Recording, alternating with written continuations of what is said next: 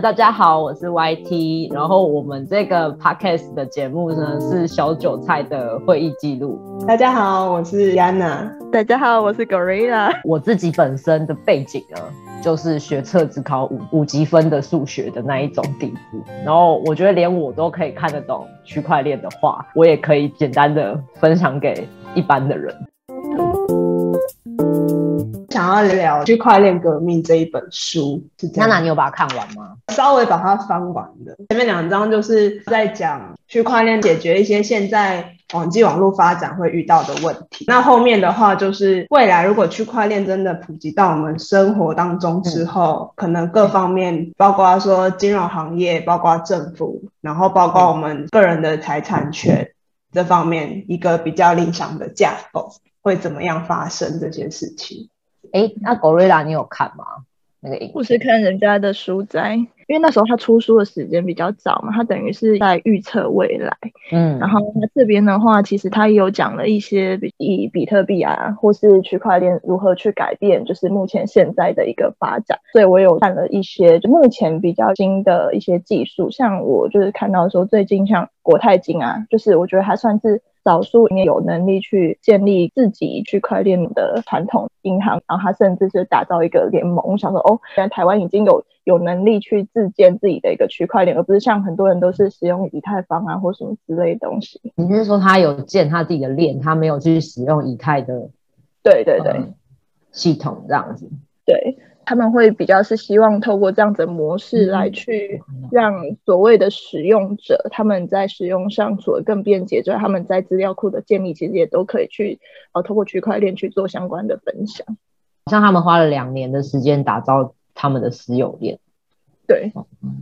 就等于是说他们希望是提供一个是全部是从他们的品牌出来的一个的产品，他们就不用像比如说像前阵子。以太坊一些新的计划出来的时候，会遇到 gas fee 太贵的问题。对对对对，嗯哼，那他们就可以避免这个状况的。不过目前可能也还在看吧，毕竟如果他们是两年，然后有一些技术其实都已经发展五六年吧。那个区块链革命的作者他在。影片里面开头他就讲了一个概念，我因为我觉得如果如果只是聊说区块链可以做些什么事情，很多人可能还是不太懂为什么。那我觉得他的解释就还蛮清楚，因为我们以往透过网际网络，我们是可以传递资讯，我们把资讯这件事情建立在网际网络上面，所以我们可以即刻的就是得到全球的或者是其他地区的一些讯息。但是我们从来没有把价值，他就说 value。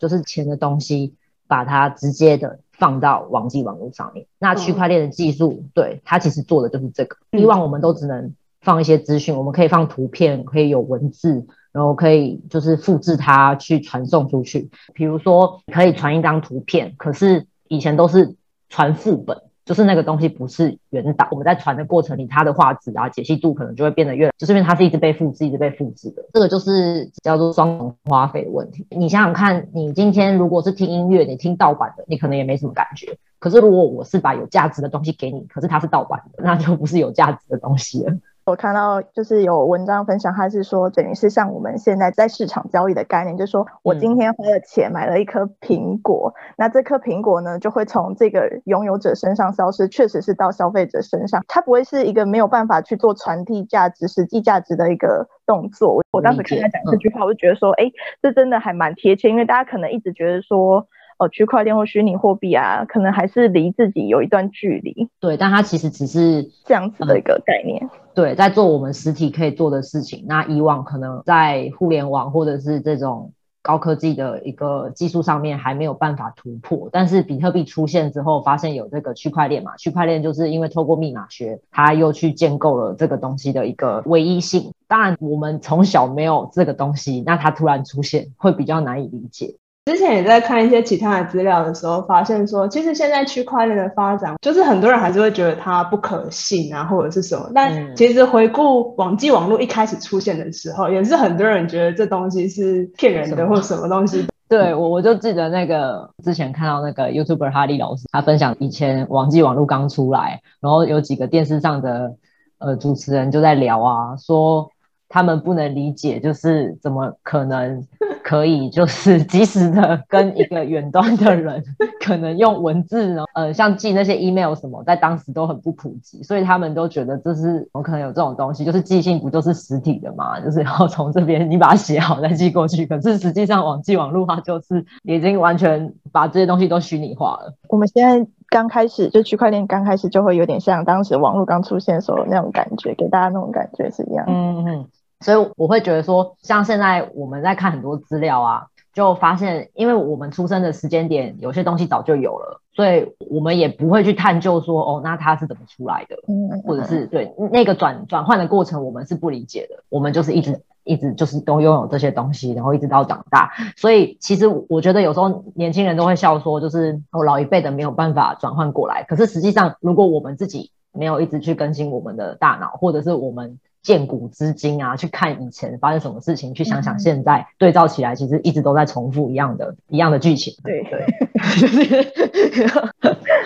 对 对，所以所以如果说自己不去探究它，然后马上就说。马上就否定它的话，那其实我们这种行为就跟那一些我们认为冥顽不灵或者是老一辈没有办法转换过来的自己，其实也跟那些人没有什么不一样。因为一开始区块链算蛮广泛的被运用在金融上，因为跟钱嘛，跟自己有关系，会觉得这东西放在一个没有成熟的机制上，感觉风险很大。但其实去实际了解之后，就会发现说，哎。它如果真的普及之后，可以改善现在很多金融行业的一些问题。假设你今天网拍刷卡刷完之后，银行对网站可能就是两三天后的事情。那你如果今天是区块链的话，你就是很快的，可能应该几个小时就可以完成了吧？差不多。我记得这个，我我现在影片有开着，它是在大概八分二十秒的时候，它放了一张图片，然后那张图片就是有很多的机械嘛，还是什么的，就是环环相扣。然后你要完成一个动作，你需要好几个。机关，他意思是说这样子非常的花时间，然后也让他联想到，就是我们传统金融业就是长得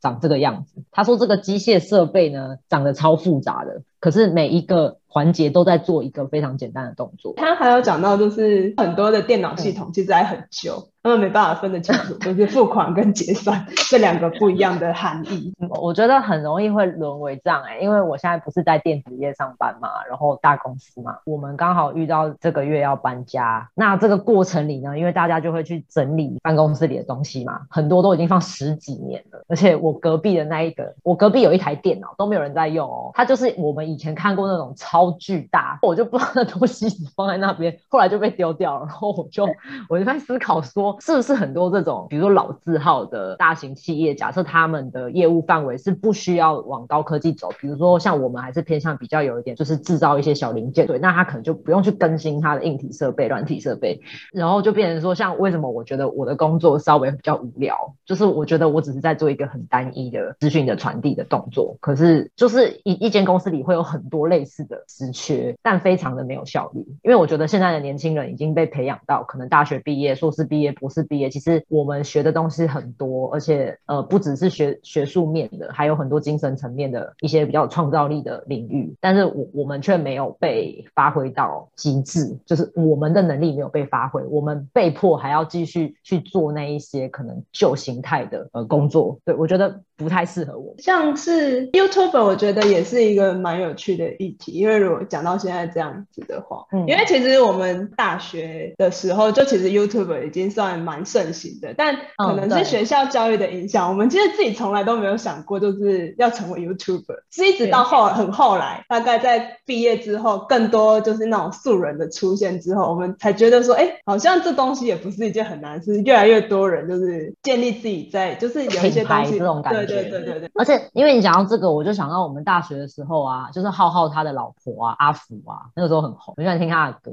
我记得那个时候也有也有几个同学会讲说，哎，那我们也可以唱歌上传到上面。可是当时就不会像刚刚讲的那样，就是会去想那么多，变成一个 YouTuber 或什么。当时不会，只是觉得说，哦，那我想要分享一些东西，就可能只会有这种想法。可是可能因为我们还是学生，所以我们对于可能工作啊，或者是像我们现在学财商的这些观念是没有的。我们就是一直认为说，哦，我们就是把把我们的四年念完，然后我们或许找工作就是找。科系相关的，那就在那个领域里面去升迁啊，或者是学东西啊的一个的一个这种比较传统的想法。网络事业人，像我们这是属于自媒体，那也有人是开虚拟店面，以前比较不普遍嘛，学校老师也不会知道这些啊，对，所以我们的环境。我们被教育的本来就是他们认知内的东西，顶多是教你怎么做网页吧。但是顶多教你怎么做网页，可是你没有办法联想到你的网页可以变成一个你的个人品牌之类的，你知道吗？可是你没有办法做那么复杂的联想。你就想哦，我我现在学会架设网站，那之后如果有一个公司它是需要一个这样的人，你就可以去当这个角色。他提到的一个概念，颠覆我自己的一。以往的想象，他提到 Airbnb 跟 Uber 这些就是共享经济。但其实不是共享的，对对，但其实不是共享，假共享。他有提到，因为正是因为他们的不共享，所以他们才能存活。啊，你有发现其实 CFO 就是在打破这个吗？那你要稍微讲一下吗？我不知道以后会有谁听到这 podcast，但是因为网络上不是很多人一直骂一直骂嘛。当初对我来讲，因为其实业务跟我讲的内容就跟你刚刚讲的那段话是一样的，Airbnb 啊，跟那个 Uber，他们其实都不是真正的共。享经济，然后说 YouTube 也是，他们的共享呢是这样子的，我让创作者有一个平台可以去发挥，然后我也会分润给创作者。那其实这也会比较都偏向是，呃哦，那创作者会分润到，但其实对创作者分的部分已经不多了。然后更不要说一般用户其实是分不到的。那有些人就会想说，哦，那一般用户又不是创作者，他没有分到不是很正常吗？当初 CSO 的一个定义就是注意力经济。他他当时跟我举了一个例子，说假设你今天经过一间面店好了，然后这间面店大排长龙，是那种可能感觉要排一两个小时才能进去的。啊，你可能经过两三次，你都发现，哎，每次都排这么多人，你就会对这间店有一个印象是说，哇，那。应该很好吃，我有机会要来吃吃看。但那一些排队的人呢，其实就是无形中帮这间店做了广告，可是这间店不会付这群人广告费，所以他指的就是说，像那些 YouTube 啊，或者是一些用户，他们其实比如说在上面评价，或者是使用，在互动，或者是你把它转发到 FFB 啊，转发到你其他的社群软体，或者是你跟你跟你的朋友分享，说我最近用这个平台用的很喜欢，这一些都是无形中在帮这个平台打广告，可是平台却不会分任何一毛钱给你。他们明明从广告商那边得到了很多的资金，但是他们却没有把这个同时也帮忙打广告的人的一个收益分享给他们。因为我看你写的后来写的那几篇文章，我觉得很口语，就有一种是认识你的人，就是因为你中间穿插一些字，就觉得说，哎，就是你在讲话，很北蓝呢。我想说，天哪，有些留言都好认真哦，都没有人注意到我在耍北兰，我好难过。我是浅显易懂，非常好的。现在我突然想到，就是因为现在疫情的关系嘛，像台湾现在有一个台湾社交距离的那个 app 可以下载，我就觉得其实这种它它里面我它一开始戳进。去我下载完之后一戳进，它就立马写了一个去中心化，就是每个人都保有自己的个人隐然后你就可以就是因为如果你自己本身有染疫资讯，你也可以自己上传，你也不用担心说被别人用异样眼光。然后但是大家在使用这 A P P 的时候，因为大家开蓝牙，那如果有人在。就是曾经到访过你就是的足迹的时候，他大家可能就会比较有警觉性。我觉得这也算是，就是我觉得算是，因为现在就疫情关系，我觉得区块链真的应用的部分非常的生活。我有下载，去人多的地方的时候可以开着。好，再话说回来，区块链革命的内容，讲到金融的话，跨国汇款需要的时间跟手续费，一个金融的革新。他提到开发中国家的金流。有其实很多会来自外地的汇款，大量的人口会在外地工作，就是会把那些钱就是寄回家乡，那这之中就会产生很大量的就是手续费，跟也要耗费很多的时间。对，澳洲打工度假的钱要汇进来是蛮麻烦。哎，对啊，哎，你可以分享一下经验呢。虽然现在 A P P 很很方便，但是因为那时候我是回到台湾才想到说我要把钱汇回来这件事情，然后后来我就只好就是拨那种国际电话，然后去跟他确认一些资料啊，然后再咱做了一堆手续，然后。呃，才有办法顺利的把你的钱汇回来，然后你要抽一堆手续费。所以那一笔钱，它原本是在你国外开的户头吗？还是对，对，哦，因为你就毕竟就是还是要转回来台湾嘛，他没有办法是，虽然说你可以在台湾继续使用国外的那个户头，但是管理费吗？对啊，就付管理费，所以我觉得怎么样算都不合算，所以我想说还是就会回来啊。所以国外户头还要额外的付管理费。对他们都是需要另外付管理费的，没有像台湾这么的。因为我是那时候开户的时候，我就特别去选了一家管理费比较低的银行来去开户。对，因为他每一家其实还是都不太一样，因为你要领那边的薪水，你要开户，我懂。除非你都是呃，除非你都是打黑工啊，就是直接走现金不走。OK，这就是会有风险这样子。Yes，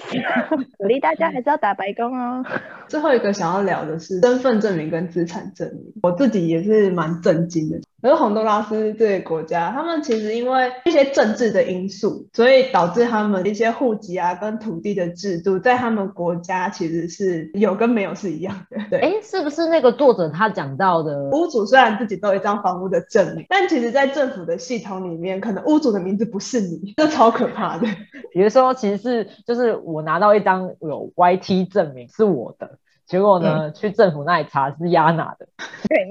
到底发生什么事？感觉很强。哎，这是我们的友邦国哎，干嘛这样？OK，我们长知识了。我们的友邦国原来是有这个社会问题存在。我我觉得他讲的这个也没错哎，因为比如说比较大型的机构，然后它嗯已经有很悠悠久的历史，那他们。如果假设硬体、软体各种方面没有去升级，更不要说那些高层的主管可能都已经做几十年有了，然后就会变成说，呃，很多的系统没有更新，然后你还在用十几年前、二十几年前的一套系统在管理很多人的资料。那会有错误，还是有可能会发生。嗯，记得之前 YT 也有想过，好像是非洲的一些国家，因为战乱的关系，其实很多人没有银行的户头。对，而且在在美国的一些黑人，他们会想要去帮他们自己的种族去设立像黑人银行吧，然后也是透过区块链的技术吧。我那时候还有特别去查一下那段历史，以前那个金恩吧，曾经要。帮黑人争取就是金融上面的一些权益哦，马丁马丁路德金恩。嗯哦，你看，这是我们以前在学校学过，可是我们都不会知道的，我们没有办法 就是连接的这么彻彻底。有个风传媒，如果听到的人都可以去查一查。风传媒有写揭秘黑色华尔街，六十年前黑人不能存钱，也不能借信贷。马丁路德金恩说：“我们自己来办银行。”结果隔天他遭枪杀。所以，我们以前在课本里面，我们可能只会哦很简单的看到说他他是一个黑人的民权领袖，我们不会知道说哦这其中牵扯。到很多就是这种金融啊，对对对，经济的金钱上，他等于是说他们的脖子就被掐在那边，然后我们因为我们生生活在台湾这个环境，我们顶多知道那些就是种族歧视也是从美剧里面或者是电影里面看到，我们没有办法那么切身体会到说到底他们在那边是受到怎样的压迫。我看到这些之后，我是觉得，所以区块链这个技术，我看国外的媒体会一直说比特币是象征和平啊，然后区块链是爱与和平这一类的。在我看了这一些报道之后，去串联在一起，你就会发现，真的真的是像他们讲的这样，就是用技术的一个革新，可以去把很多的东西平等化。想要再补充一个，就是区块链也会被用在就是国际组织的捐款上，常发生说大家可能很热心的捐款，但最后被组织的人可能拿去做，并不是实际在赈灾或什么的用途上。嗯，对。因为区块链它很公开透明，每一笔交易记录可能都会被记录在区块链上面。应该说它。它保留了这个交易的流动这件事情，可是它不需要把你的个人资料就是也公开出去。现在还一直很多人对于比如说可以使用比特币去洗钱这件事情有很多的误解，他们都还觉得说哦，这就可能是一些黑道的洗钱工具。但是就是刚刚亚娜提到的，因为是可以追踪的，所以我现在看到很多国外的一些就是在呃区块链领域的专家都有说，其实比特币它因为可以看得到这些交易记录，所以黑。到他们现在反而就是转向所谓的门罗币或者是一些更有盈利性的的加密货币，就没有再使用这种公开账本的方式去从事他们的交易。而且其实你真的去了解区块链的特性，它要被篡改真的没有那么容易，有一个很复杂的密码学，考验小脑袋。我后来去理解的方式就是说，假设说，假设我自己也在挖矿好了，我用我这台电脑在挖矿，世界上世界各地或者是干脆一个全台湾就已经不知道有多少人在挖矿了，然后全世界就是每个人都是一个节点的情况之下，你要派技术的电脑全部都改，你才可以改的那种概念。他们都喜欢举一个例啊，就是说班上班上的钱原本原本是给班长跟副班长来管，可是后来变成是说今天 A 跟 B 有交易，就会有一个大分工，就是通知所有的人，告诉大家说，哎，今天 Gorilla 跟 Yana 做交易哦，所以大家都知道了，你也不能篡改，因为如果你你偷偷更改的话，然后其他同学 B 同学 C 就会说，哎，你们不能这样子，你们不是已经怎么交易了吗？类似这一种互相签字，用技术 跟密码学，就改善了这个信任问题吧。真的比现在网际网络来的安全很多。对，就是你可以看到钱流。但是你不知道这一个 A 跟 B 他们是谁？我觉得这很厉害，就是有该公开的东西公开，但其他你在保有隐私的地方，你自己有自己的隐私。所以国外就是说中本聪是神。所以我觉得很多一开始看到比特币或区块链，然后听完讲解之后就说啊，人类人类那个信任的问题怎样怎样，我就知道这些人一定没有看，因为一开始我们也看不懂。蛮推大家去看影片，我加入一些什么社群小编的。网站嘛，就是那种讨论社团，然后他们就开始在讨论这些。现在 FB 好像不是说要收费，未来要收费，如果你不答应公开你的一些内容是哦，这这是合法的吗？因为就是有够多的人在使用啊，感觉挺变态的。但其实有还是会有广告商愿意因为这些事情愿意持续投入钱，然后让这些所谓中间机构持续赚钱。好像胖虎哦，就是威胁大家。我想起来之前有类似的消息，所以后来有一批一批出走潮，所以大家才开始转而就是去用 Telegram。哦，对，对，那那阵子有有哦，所以 Telegram 才会起来。我还想说，就是我以为是不是它比较隐私，所以可能有一些听你是说有工程师好像喜欢用吧。一开始得到小众的喜爱，但后来会有一些比较大流量的，可能像是粉丝专业的人经营粉丝专业人开始会去做 Telegram 的社团，有一部分就是不满 FB 新的机制。因为我们我们只是要聊区块链，但是也聊蛮广。我现在是觉得 Telegram 也不错啊，因为因为 Line 啊，我 又聊到 Line，反正因为我也是之前才知道，原来 Line 是会被监控的，他们官方都可以看到你们里面的内容。可是其实也躲不掉啦，因为其实现在就是说很透明啊。然后刚刚不是在讲共享经济嘛？嗯，所以就变成说那些平台，其实我觉得这跟中心化还有去中心化也有关系。就是原本原本区块链它的一个宗旨就是说，因为每个人都是一个节点，然后这一些中间的互动过程又会被公开在网络上，是可以看得到这一些数据的。所以说就不需要一个中心的。机构也好，平台也好，去管管理所有的数据，我觉得它有一个这样子的呃特质吧。哎，突然顺利找到，那很新哎，因为这是昨天的。对啊，加入这种行销的社团，它会有一些升级的知识分享。可是底下有人留言说，FB 没有考虑要收费，不要不要被误导。接触这个领域算半年吧，可是我觉得我们就已经可以可以去理解，而且也觉得哎，它真的是很好的。我昨天就是有跟学妹见面，因为我对她的印象就是比较文静的一个女孩，可能是也是因为她这几个月都受到就是当业务的训练，所以其实。说真的，感觉起来还蛮蛮侃侃而谈的。那但是我跟他聊到一些投资界的啊，我就跟他分享我们的 podcast 嘛，我就说叫小韭菜会议记录，然后他就他就连韭菜是什么都没听过。我发现可能目前身边的人真的对投资理财就是小白小白中的救急小白，所以我觉得如果可以的话，我们的内容就是真的尽量越简单越好。然后如果是投资方面的话，也是就是先先从一些一般的词汇。慢慢带大家入场吧，因为我以前，对，我以前也没听过韭菜啊，我以前也不知道什么叫韭菜，我还要自己去磕。反正将来我们会录很多期，那可能就是尽量不要一下子就跳级跳太多。那下次，下次说不定可以跟大家聊聊 NFT，我觉得可以，这这下次可以聊，因为我不是有传给你们看那个公仔嘛，然后所以我们今天就到这边，谢谢大家。